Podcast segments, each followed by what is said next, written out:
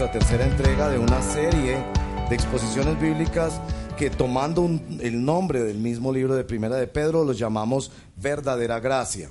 Eh, la primera entrega nos decía que la verdadera gracia nos da una esperanza eterna que transforma nuestras esperanzas temporales. Y la semana pasada el pastor Marino nos hablaba de este asunto de que la esperanza, la verdadera gracia nos cambia la vida y especialmente nos cambia los deseos, que es una de las cosas más profundas de la transformación humana, el cambio del deseo. Y hoy vamos a hablar de cómo la gracia de Dios, la verdadera gracia, nos conecta a la construcción de la casa de Dios. Y quiero animarles especialmente hoy con eso. Leamos entonces en Primera de Pedro capítulo 2 y leeremos los versos 4 al 10. Versos 4 al 10. Dice así la palabra del Señor. Cristo es la piedra viva, rechazada, rechazada por los seres humanos, pero escogida y preciosa ante Dios. Al acercarse a Él, también ustedes son como piedras vivas, con las cuales se está edificando una casa espiritual de este modo llegan a ser un sacerdocio santo para ofrecer sacrificios espirituales que Dios acepta por medio de Jesucristo. Así dice la escritura. Miren que pongo en Sión una piedra principal, escogida y preciosa, y el que confíe en ella no será jamás defraudado. Para ustedes, los creyentes, esta piedra es preciosa, pero para los incrédulos, la piedra que desecharon los constructores ha llegado a ser la piedra angular y también una piedra de tropiezo y una roca que hace caer. Tropiezan al desobedecer la palabra para lo cual estaban destinados. Pero ustedes, ustedes son linaje escogido, real sacerdocio, nación santa, pueblo que pertenece a Dios para que proclamen las obras maravillosas de aquel que los llamó de las tinieblas a su luz admirable. Ustedes antes ni siquiera eran pueblo, pero ahora son pueblo de Dios. Antes no habían recibido misericordia, pero ahora ya han recibido misericordia. Esta es la palabra del Señor. Oremos. Señor, te damos muchas gracias por este lindo momento en el que juntos abrimos las Sagradas Escrituras y nos disponemos a pedirte que seas tu Espíritu Santo el que nos enseñe. Padre, yo te pido que venzas en nuestra mente pensamientos pecaminosos habituales. Hay en nuestro pensamiento lujuria, vanidad, ambición, envidia, resentimiento, dureza crítica, indiferencia. Danos la gracia, por favor, de sentarnos a tus pies como a los pies del Maestro se sentaba María, para escuchar tu voz y decirte, Padre, hay tanta palabra del mundo en nuestra mente, hay tanta palabra mundana en nuestra mente, que nos llena de confusión, de idolatrías. Ven y trae tú la palabra poderosa, por favor. Como el mismo Pedro te dijo, ¿a quién vamos a ir si solo tú das palabra? Nos pueden dar experiencias, nos pueden dar reuniones, nos pueden dar miles de cosas, pero necesitamos esa espada del Espíritu poderosa que penetra hasta lo más profundo de nuestro ser. Ven Espíritu Santo, haz lo que solo tú puedes hacer convencernos y llevarnos a la plenitud que hay en Jesús.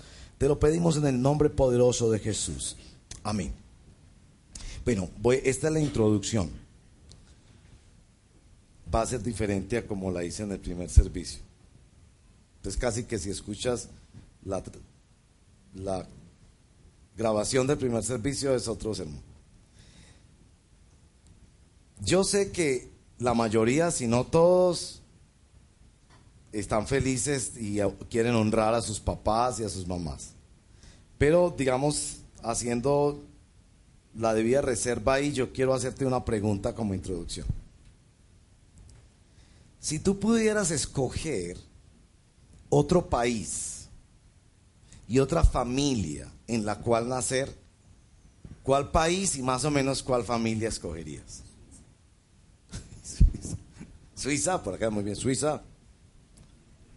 Si tú pudieras escoger otro país, otro lugar y otra familia. Por eso hice la salvedad, ¿no? Yo sé que honramos a nuestros padres y sabemos que Dios tiene un propósito. Esta es una dinámica, un ejercicio.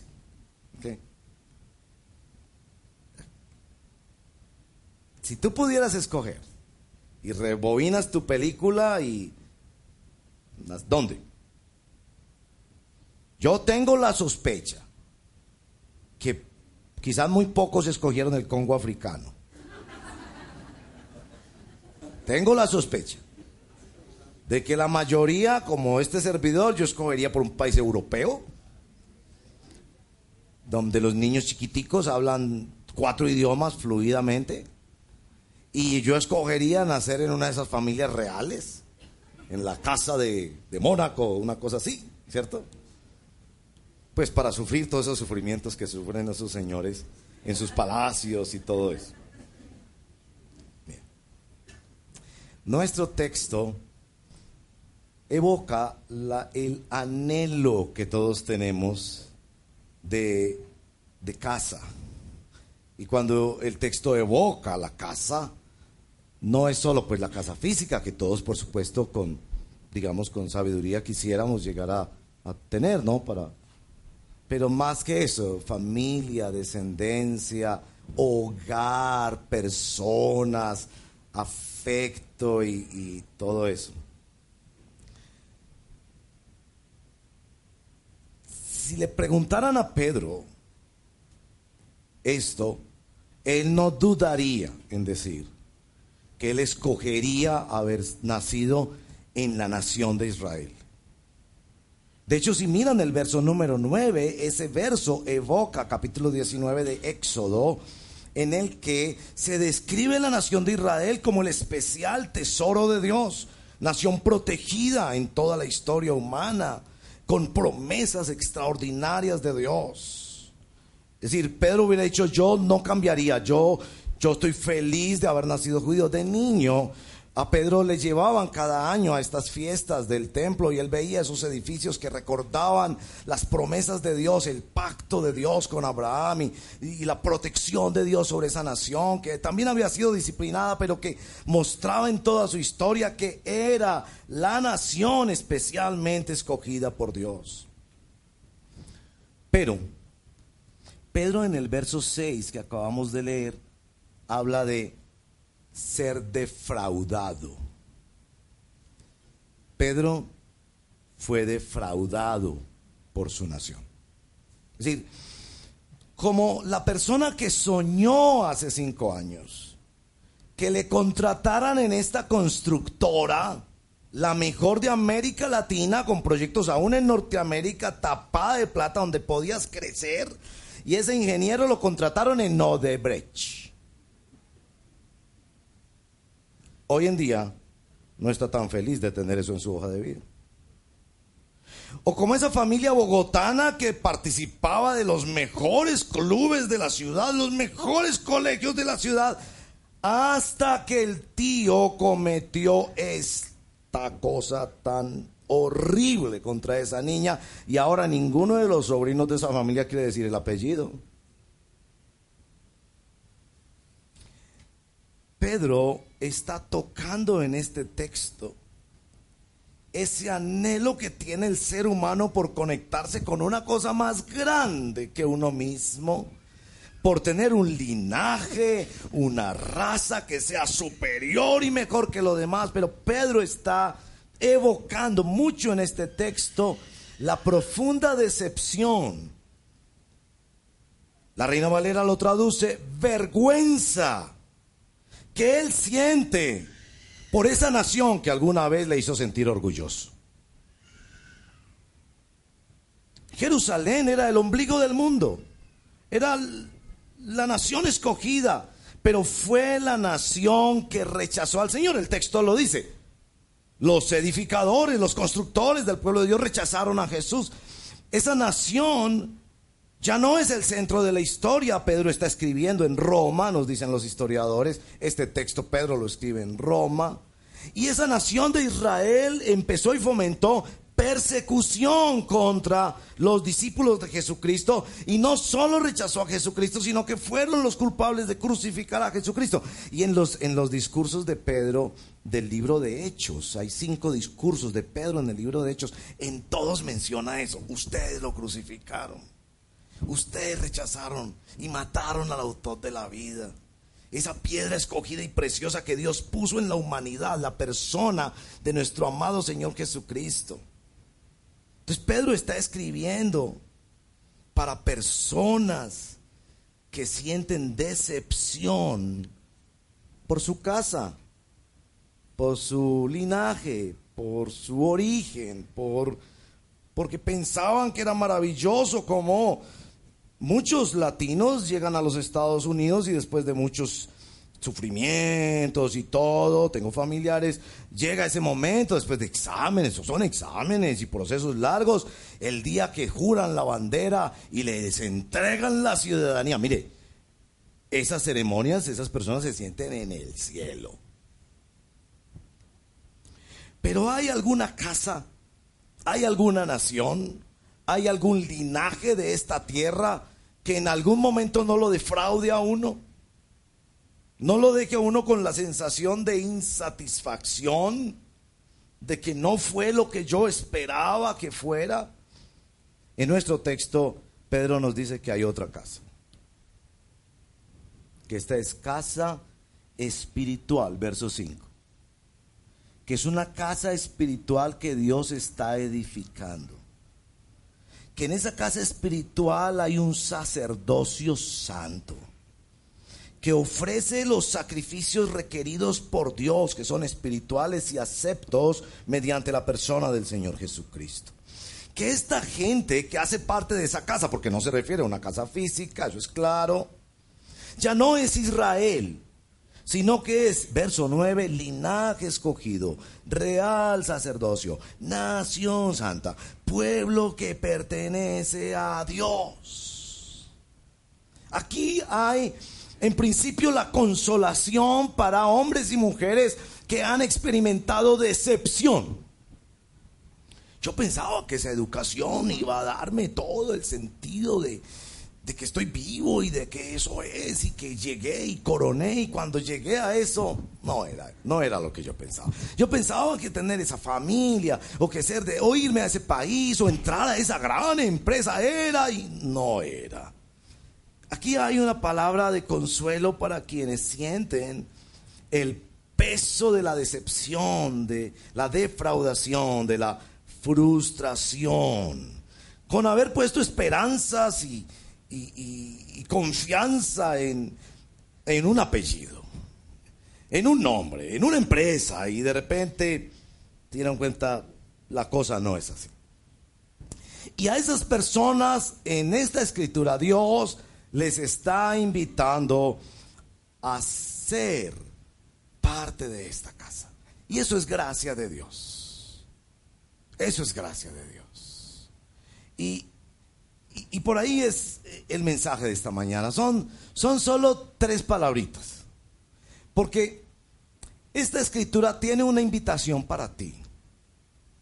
Para ti que todavía como que no te has decidido y el asunto es como religioso, tradicional, experiencial, y no te le has lanzado del todo al tema de ser discípulo de Jesucristo. Y para ti que ya eres discípulo de Jesucristo, pero que andas con esto como un asunto nada más de domingos o nada más de vez en cuando cuando tienes problemas, y, Dios te está llamando a otra cosa, a otra cosa, a ser parte de algo más grande que tú mismo.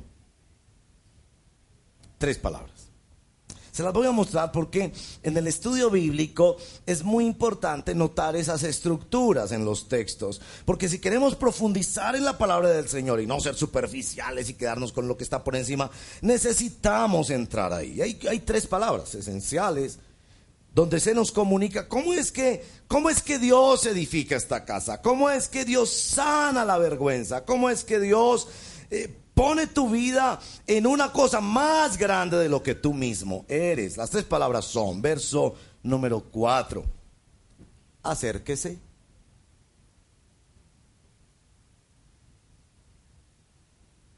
Acérquese. Mira que no te pide no te pide responder todas las preguntas, ni tener todo claro, ni la vida más perfecta, ni... No, acérquese. Verso número 6. Confíe. Es imposible vivir sin fe, necesitamos fe para todo, desde que nos montamos en un carro, un avión, comemos una lata de frijoles. No podemos vivir sin confiar. Pero aquí te piden otra forma de confianza, es confiar en la piedra en la piedra principal escogida por Dios y preciosa para Dios. Se refiere, por supuesto, al Señor Jesucristo. Y la tercera palabra está en el verso número 9. Proclamen, anuncien. ¿Qué es lo que desde adentro de ti le dices al mundo? Porque todos somos cartas escritas al mundo. Bueno, estas son las tres dinámicas de nuestro texto, acercarse, confiar, proclamar. De ellas les hablaré porque así es que Dios construye. Primero, acérquense. Nos dice el texto que Dios acerca piedras muertas, frías, indiferentes, que no sienten nada, porque una piedra no siente nada. Pues yo no he visto una piedra que tú la golpeas y la piedra dice, oiga, pero ¿por qué me está pegando? No conozco esa clase de piedra. Pero esta piedra es rara, porque esta piedra inmediatamente se mete en el edificio de Dios, resulta viva. Decir, nos está hablando de la transformación más grande que puede tener un ser humano, el nuevo nacimiento. Es decir, porque muchas personas que buscan a Dios me dicen, pero es que yo no siento nada. Es que no tienes que sentir nada. De hecho, la Biblia te describe como muerto. Efesios capítulo 2 dice que cuando llegamos a Cristo estamos muertos. Y yo he ido a muchos funerales y no veo el muerto que le están poniendo su hábito. No sé qué le ponen hoy en día, pero yo no miro los muertos. Eh, pero le ponen, oiga, por favor, no es que ese traje me está quedando estrecho. No conozco ese caso. El muerto no siente nada. Es en el momento en que se afilia, en el momento en que se asocia, en el momento que se asocia a una iglesia, a una filosofía, a unas ideas, no, en el momento en que se asocia a la piedra, a la roca. La traducción debería decir piedra vivificante. Precisamente por eso, Jesús es la roca. Cuando vengo y me acerco a Él, a medida que me acerco a Él, vida, vida. Una piedra que era muerta y ahora está viva. Empieza a sentir cosas. Más adelante nos va a decir que son piedras que hablan inclusive. ¿Se imagina eso? Eso daría como para una película de esas, con ese imaginario medieval. Que usted coge una piedra tan fría, tan inerte como es, y la pone en un lugar, y de repente la piedra empieza a hablar, a sentir, a crecer, a ser el primer efecto del acercamiento es la transformación. El segundo efecto, nos dice el texto que allí se ofrecen sacrificios espirituales como si fuéramos mediadores, sacerdotes entre Dios y los hombres, que, que empezamos a ser instrumentos de Dios. Yo un instrumento de Dios. En las escrituras hay muchos casos de estos que eran como siervos, José, esa sierva de Naamán y otros casos que no eran personas nada importantes, pero, pero Dios decidió usarlos. No importaba si era una piedra pequeña o una piedra grande o una piedra curva o una piedra con muchas aristas, pero Dios al conectarla con la persona de Jesucristo empezó a usarla. Y el tercer efecto de este acercamiento es que son sacrificios válidos aceptables porque están basados en Jesucristo. Y esto es muy importante, aunque suena, yo sé, como teológico, como demasiado conceptual. pero a veces hay que profundizar en esas cosas. ¿Cómo sé yo que lo que yo estoy haciendo para Dios realmente lo hago para Dios? ¿Cómo sé yo que me estoy conectando de la manera correcta con Dios? Hay, miles de religiones, hay miles de prácticas de religiones, hay miles de opiniones, un mar de opiniones. Al punto que en la posmodernidad a la gente ya no les importan las opiniones, ni debatir sobre opiniones, ya todo es lo mismo, pero estamos cansados con esa incertidumbre y esa variedad. ¿Cómo sé que legítimamente estoy bien fundamentado y esto es aceptable al creador del universo, que es también el juez del universo, ante quien voy a dar cuentas cuando yo muera? Y la respuesta del texto es Jesucristo es aceptable porque es por medio de Jesucristo. Te estás acercando a Jesucristo. Y esto es, esto es esencial porque el cristianismo no se trata de acercarte a una iglesia. Con todo y que la iglesia es extraordinariamente importante para el crecimiento en la fe, pero, pero te estás acercando a una persona. El fundamento del cristianismo es una persona histórica que se llama Jesús de Nazaret, que murió, vivió una vida pura y santa, que satisfizo las demandas de Dios y que resucitó para nuestra justificación. Es porque está basado en Jesucristo, no en el pastor, no en la experiencia que tenemos cuando nos reunimos, es que yo siento unas cosas allá. Sientes o no sientes, está bien si sientes, pero el fundamento es la roca. Recuerden que esto evoca de manera especial la experiencia de Pedro. Tú eres el Cristo, el Hijo del Dios viviente. Y Jesús le dije, le dice, tú te llamas Pedro y sobre esta roca edificaré mi iglesia. Les voy a explicar, si el tiempo me ayuda, un poco las implicaciones de eso al final con respecto a la visita del Papa. Pero para Pedro era muy significativo esto. Su nación había rechazado la piedra angular escogida y preciosa que Dios había señalado para la salvación.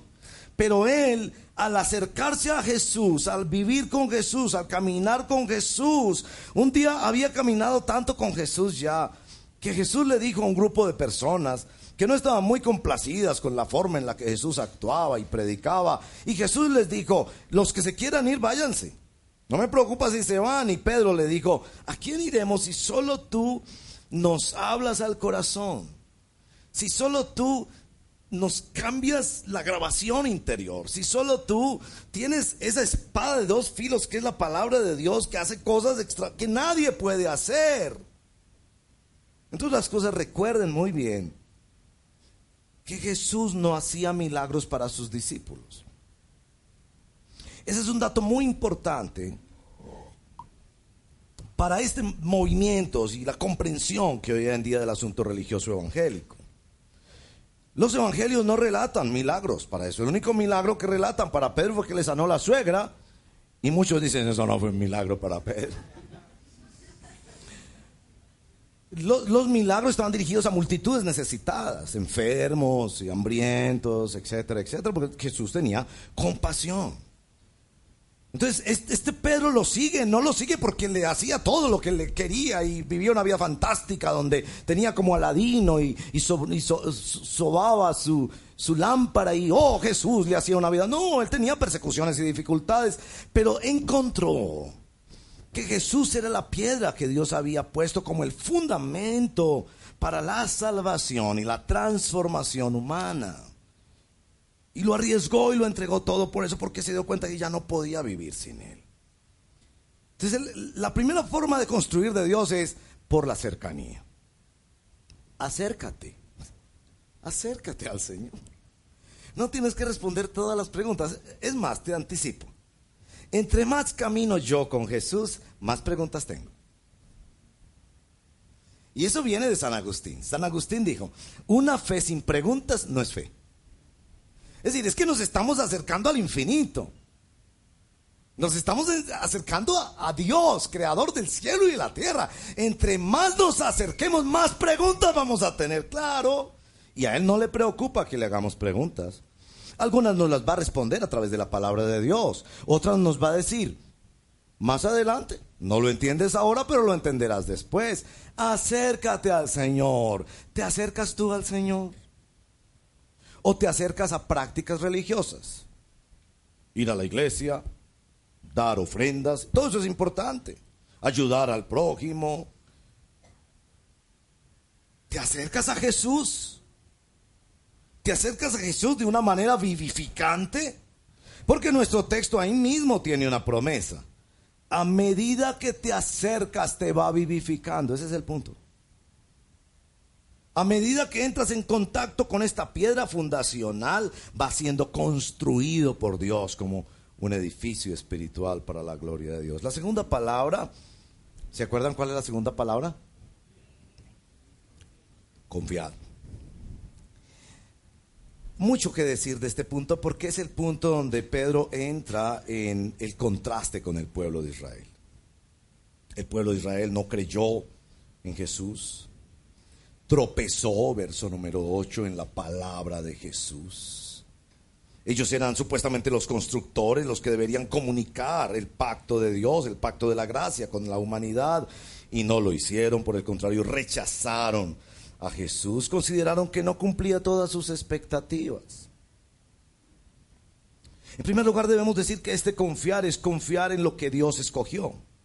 El texto es claro en decir que esta piedra preciosa fue la que Dios escogió, porque mi amigo, Dios tiene un plan. Nosotros no nos inventamos a Dios. Nos sometemos a la forma en que Él se reveló y a lo que Él dijo y Él señaló a la persona de la segunda persona de la Trinidad, nuestro Señor Jesucristo, y dijo, ese es, cree en Él, confía en Él para tu salvación y tu transformación. La fe cristiana no es de cómo yo me siento y qué puedo inventar o qué puedo tomar que me interese, sino en someterme a lo que Dios escogió. En segundo lugar, uno nota que el sabor de ese texto es que hay rechazo, hay rechazo. Eh, eh, así como rechazaron al Señor, rechazan a los seguidores del Señor. Y yo tengo que hacerme preguntas como pastor porque me parece que nosotros en nuestra fe hemos entrado en esa forma acomodaticia de, de ya no discutir nada y estamos privando a la humanidad del sano debate y la búsqueda de la verdad. Entonces ahí en la oficina y los vecinos o en la reunión familiar eh, se presenta el debate sobre el asunto del género y el tema de la adopción de niños. Y tú dices que tienes unas convicciones, pero en la discusión tú dices, bueno, no, cada cual, pues cada cual lo que quiera pensar. Y, en el fondo no es que tú seas ecléctico y quieres, hombre, escuchar todas las opiniones, sino que en el fondo le temes al rechazo. Le temes a la discusión. Le temes a poner tus puntos de vista sobre la mesa y decir, mire, respeto los suyos, pero estos son los míos. Así como usted tiene derecho, comité de aplausos, yo tengo derecho a dar mi opinión. Esta es mi opinión. A mí me parece que un niño necesita un papá y una mamá. Y lo sé porque lo dice la palabra de Dios que es el creador del universo, es mi opinión, es mi experiencia. Yo quiero que mis niños, mis nietos, bisnietos, tataranietos y toda mi descendencia viva eso y crea eso porque me parece que es lo mejor, con el respeto que le debo a las personas que quieren optar por su sexualidad como lo consideren. Pero me parece que debo luchar en el Estado y en la sociedad en la que estoy por dar mi opinión, pero yo no hago eso. Yo digo, no, pues, no, pues cada cual lo que piense. No haces así en discusiones sobre fútbol. Si tú escuchas que alguien dice, no, que es que tu equipo, no voy a decir cuál equipo, que tu equipo es, ah, un equipito así, tú dices, no, ¿cuál equipito? Venga a ver. Ahí sí, ¿no? Pero en el fondo es que estás evitando el rechazo. Y es claro en nuestro texto que este asunto de vincularse a Jesús implica creer en el propósito de Dios, como Dios quiso hacer las cosas, pero también exponerse a tomar posición, una posición que podría significar dolor y rechazo. Para quienes está escribiendo Pedro en este momento, eso es muy claro. Porque estos hermanos que recibieron por primera vez la carta de Pedro estaban empezando a ser perseguidos. Entonces Pedro les quiere decir, miren, muchas veces creer en Jesucristo es ser perseguido. Creer en Jesucristo no es solo vivir estas dimensiones del milagro y del contacto con lo sobrenatural, que eso es maravilloso, pero también creer en Jesucristo es estar abierto al debate que puede constituir rechazo y que puede significar un día que hasta nos cierren la iglesia, porque estamos diciendo lo que creemos, respetamos lo que otros creen, pero estamos diciendo lo que nosotros creemos y lo afirmamos desde la poderosa y segura palabra de Dios. Tercer lugar, este confiar e, es un confiar que nos trae esta voz de esperanza. El texto dice al final, el que confíe en esa piedra escogida y preciosa que Dios puso, no será jamás defraudado. Tú viniste esta mañana a escuchar esa palabra. Porque yo sé que aquí entre nosotros hay hermanos y hermanas que han sufrido por su fe.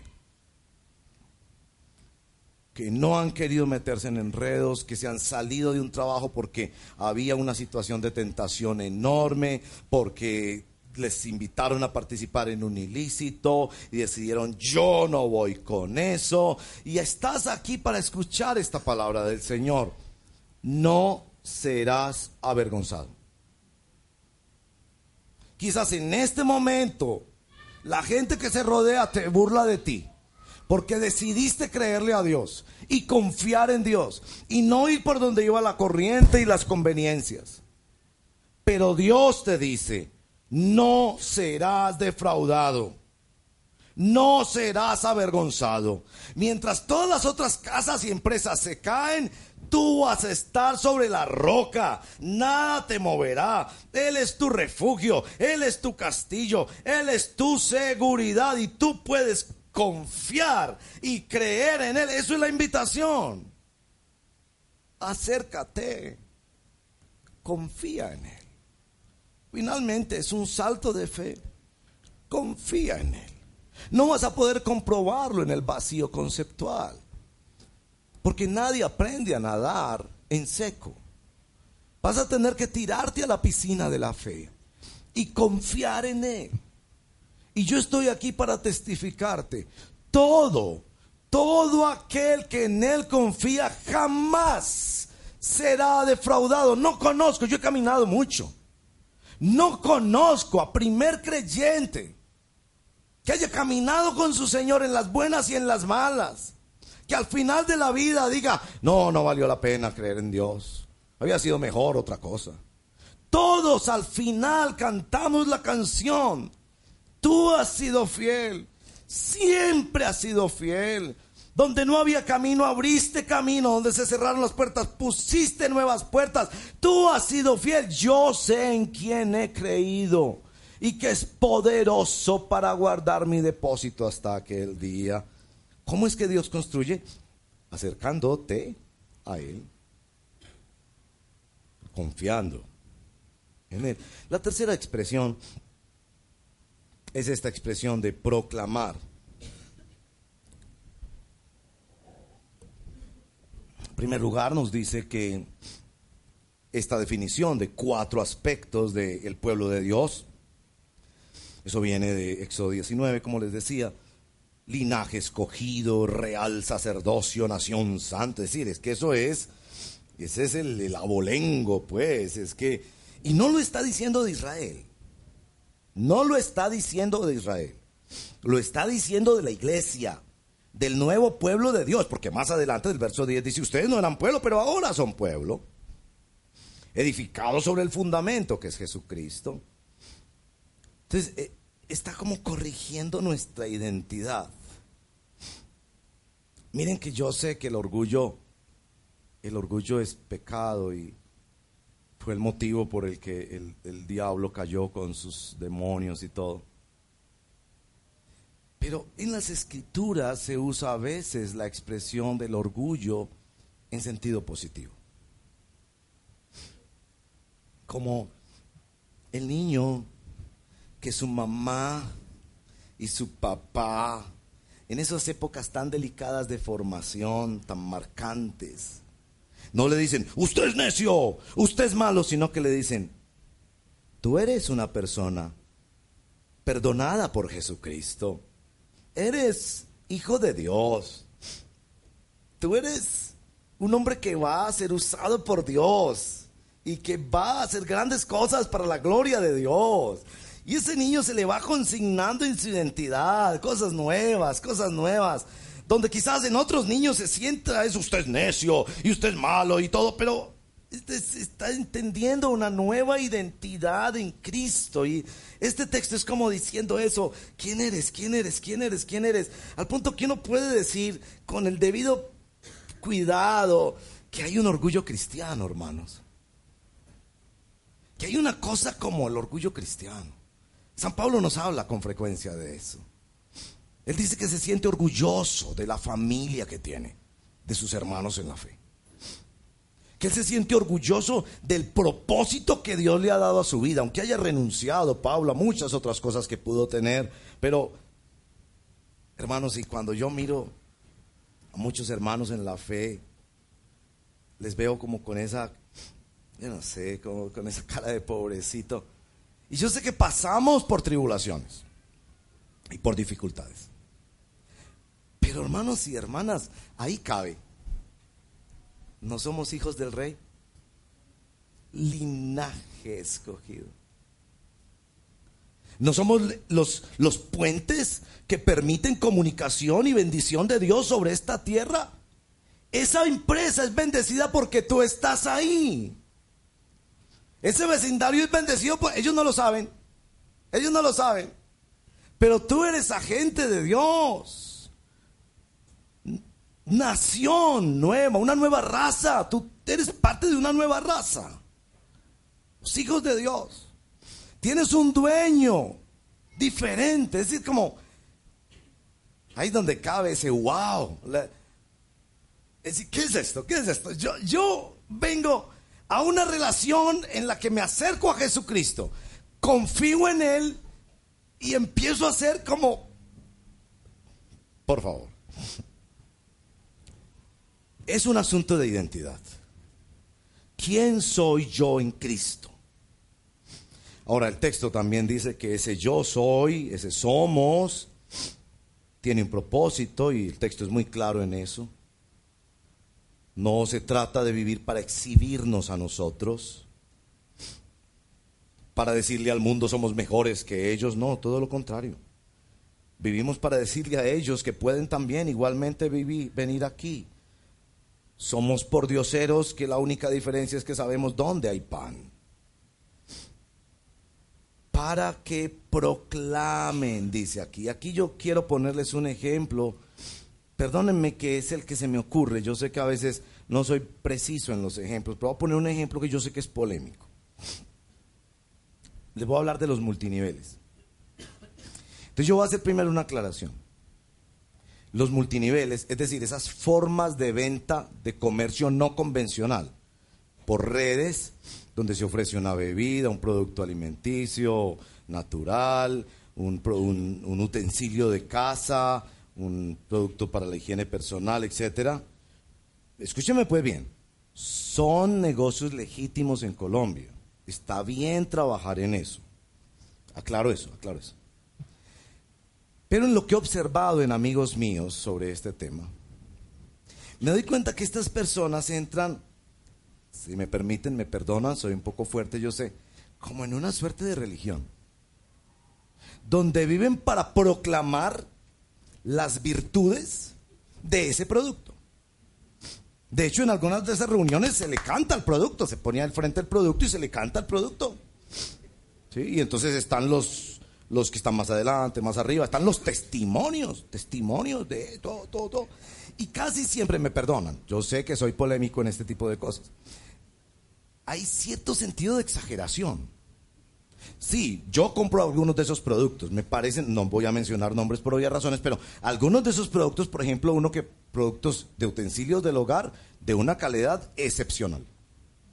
Pero se da como cierta exageración, ¿cierto? Entonces el producto sirve hasta para arreglar problemas con la suegra. Porque empiezan a hablarle a uno y el producto, mejor dicho, y uno menciona cualquier enfermedad, se le tiene.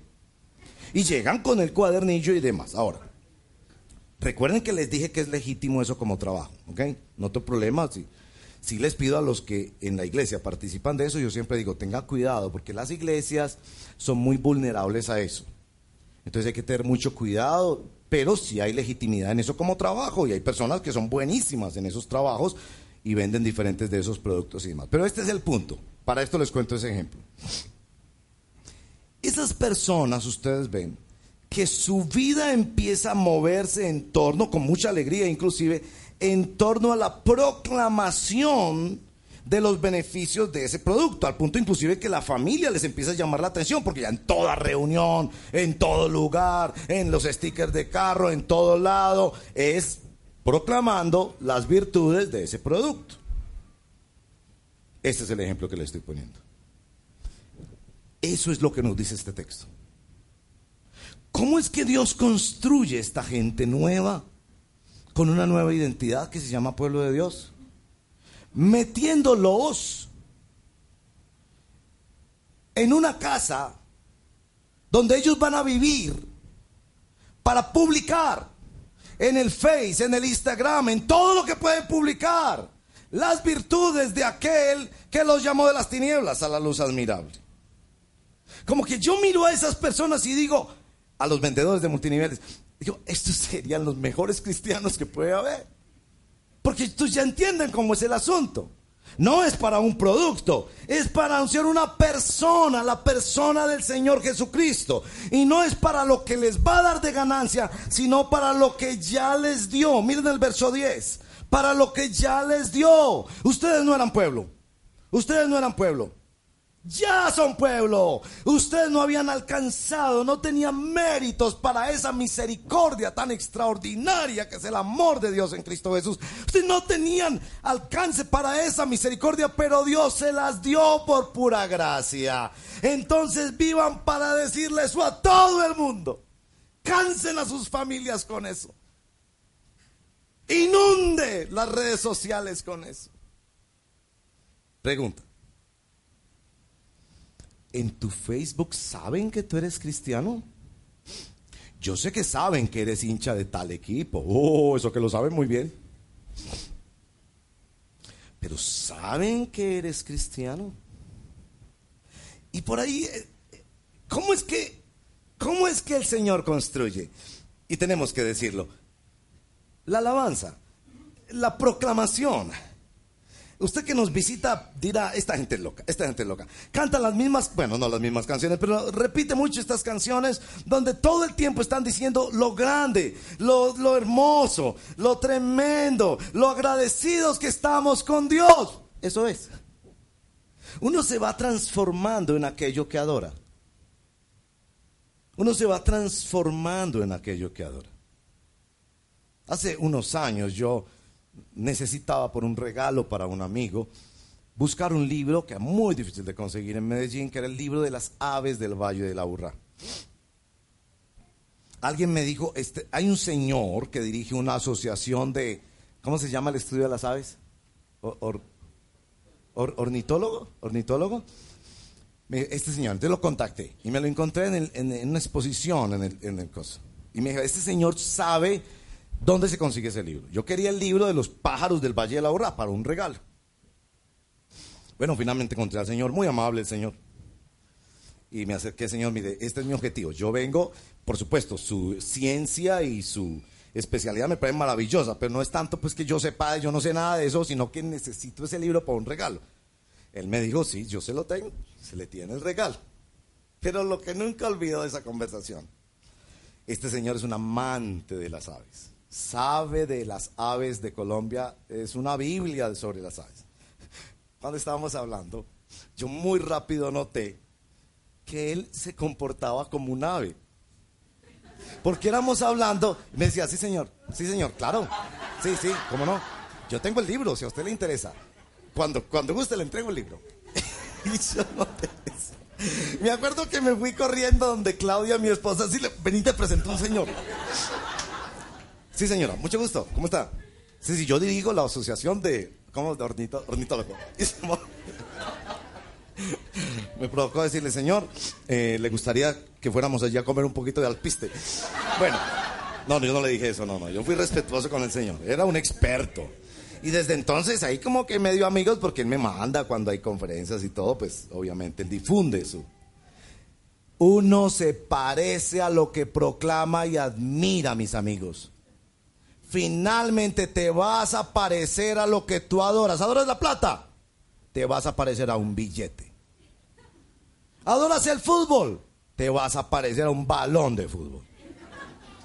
Adoras y proclamas a Jesucristo te vas a parecer a Jesucristo.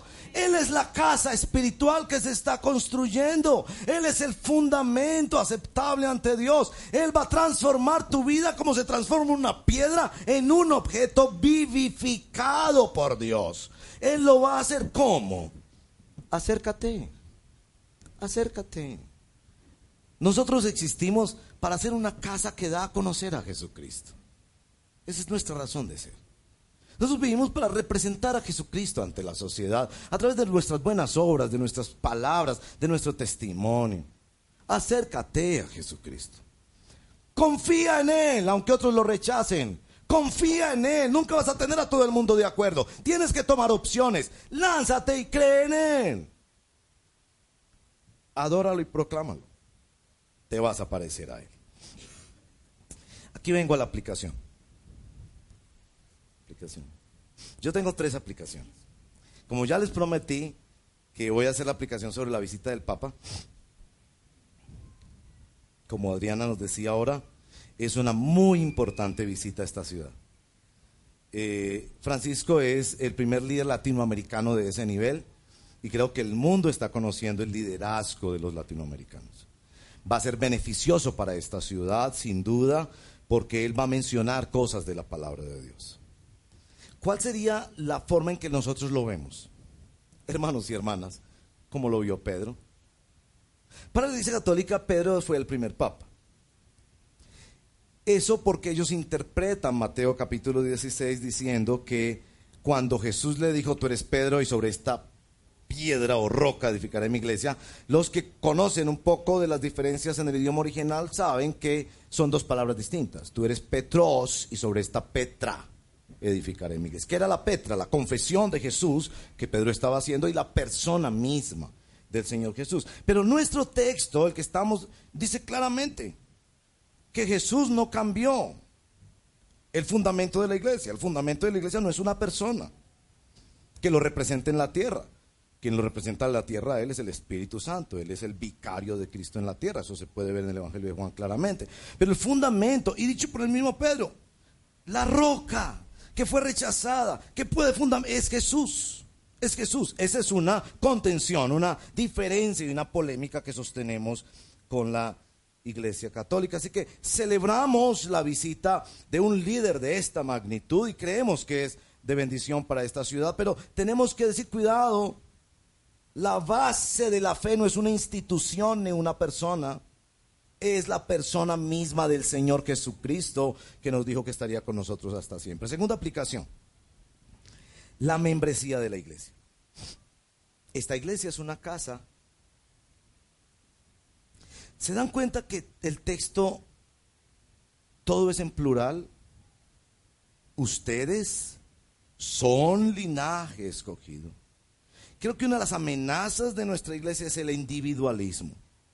Se nos está diciendo que para crecer hay que crecer en comunidad. Que la iglesia no es una posibilidad o no es una agencia que ofrece un servicio que a mí me, es necesario. Que la iglesia es la casa. Una casa no se construye con una sola piedra. Y la piedra no puede escoger en qué lugar de la casa va. Eso es el que la está edificando y que tú eres invitado a ser parte del pueblo de Dios. Cuando nos bautizamos, estamos diciendo sin temor y sin ninguna vergüenza, yo soy parte de este pueblo de Dios. Cuando hacemos ese pequeño curso de membresía donde nos enteramos a fondo de qué pasa en la iglesia, vivimos la iglesia. Yo sé que Dios tiene un lugar para iglesias multitudinarias en todas las ciudades del mundo y yo bendigo esas congregaciones, pero sí me parece que la vida en comunidad requiere relaciones de unos con otros, donde imagínense la piedra que le ponen encima. Usted es una piedra y encima le ponen otra piedra. Y al lado le ponen otra piedra. Y usted no la escogió. Y entonces esa piedra tiene unas estritas, ¿no? Y ahí hierro con hierro se van afinando, pero de repente dice, no, yo no quiero estar aquí porque es que esta piedra que está encima es muy grande. Y Dios dice, yo soy el que estoy construyendo. Bienvenido a la realidad. Aprendes a vivir en comunidad y aceptar y amar a los hermanos, así como creciste en una familia que no escogiste, así llegas a la familia de Dios y aceptas el ser miembro de la iglesia. Y, yo quiero animarles a todos los que algunos van a dar el paso del bautismo en próximos meses, otros van a dar el paso de la membresía. 12 de agosto es la reunión para membresía. Tercera aplicación, la compra de una casa. Vamos a comprar esta casa. Lindo eso, ¿cierto? Pero la iglesia no es una casa. No es una casa física como la que aquí enseguida. Yo anhelo que todos, yo en primer lugar, hagamos compromisos financieros porque creemos que esto es para nuestros hijos, nietos, para los futuros y para bendecir esta ciudad para que salgan nuevos obreros, se planten nuevas iglesias, enviamos nuevos misioneros, sacamos un instituto bíblico, todo lo que Dios nos ha dicho que va a hacer con nosotros. Y yo voy a estar ahí diciéndoles, hermanos, por favor, ore al Señor. Y voy a orar que Dios los bendiga a manos llenas para esas promesas de fe, esos compromisos, porque vamos a levantar esa plata en el nombre del Señor. Pero tengo que decirles, eh, la iglesia no es un edificio. La iglesia somos usted y yo. El edificio es un medio, un recurso que Dios nos, nos permite, ¿cierto? Para facilitar cosas. Entonces te voy a desafiar a esto antes de celebrar la Santa Cena. Primero, ¿cómo te vas a acercar al Señor esta semana? ¿Cómo te vas a acercar al Señor? Se me ocurre que puede ser el tema del devocional, que yo lo insisto tanto que los seguidores del Señor cada día de manera disciplinada abren las escrituras. Algunos les gustan mucho los salmos, que son maravillosos y tocan tanto el corazón. Otros narraciones de los evangelios. Hay unos que les gusta mucho por su formación, todos esos códigos del Antiguo Testamento donde se entiende la santidad de Dios y el diseño de Dios para la creación. Bueno, pero donde sean las escrituras, que por eso es tan diversa y tan bella, abrir la escritura y orar por lo menos 15 minutos, ojalá más, cada día me acerco, me acerco, me acerco. Y mientras me acerco, Dios va cambiando y convirtiendo. Segundo desafío para esta semana, confiar. Y confiar en medio de situaciones de rechazo difíciles. Y confiar que el Señor dice, no serás avergonzado si actúas en obediencia a mí, dice el Señor. Confía en el Señor. Tus compañeros roban, tú no robas. Tus compañeros mienten, tú no mientes. Tus compañeros ven pornografía y se la mandan por el chat. Tú no lo haces. Y se burlan de ti, piensan que eres un tonto, que no disfrutas la vida. Y tú le dices a tu Señor, yo confío en ti, confío que no me dejarás en vergüenza. Tercero, Quiero desafiarte esta semana a proclamar, a adorar a Cristo en tus redes sociales, con tus amigos, tal, con cierta prudencia y sabiduría, pero claramente diciendo, ¿quién es tu fundamento en la vida? ¿Quién es el que constituye tu vida? Porque esto no es una religión para hacer una ceremonia los domingos y hacer un chulito y sentirse mejor. Esto es vida. Vida 24/7. Esto es la vida y la construcción de Dios.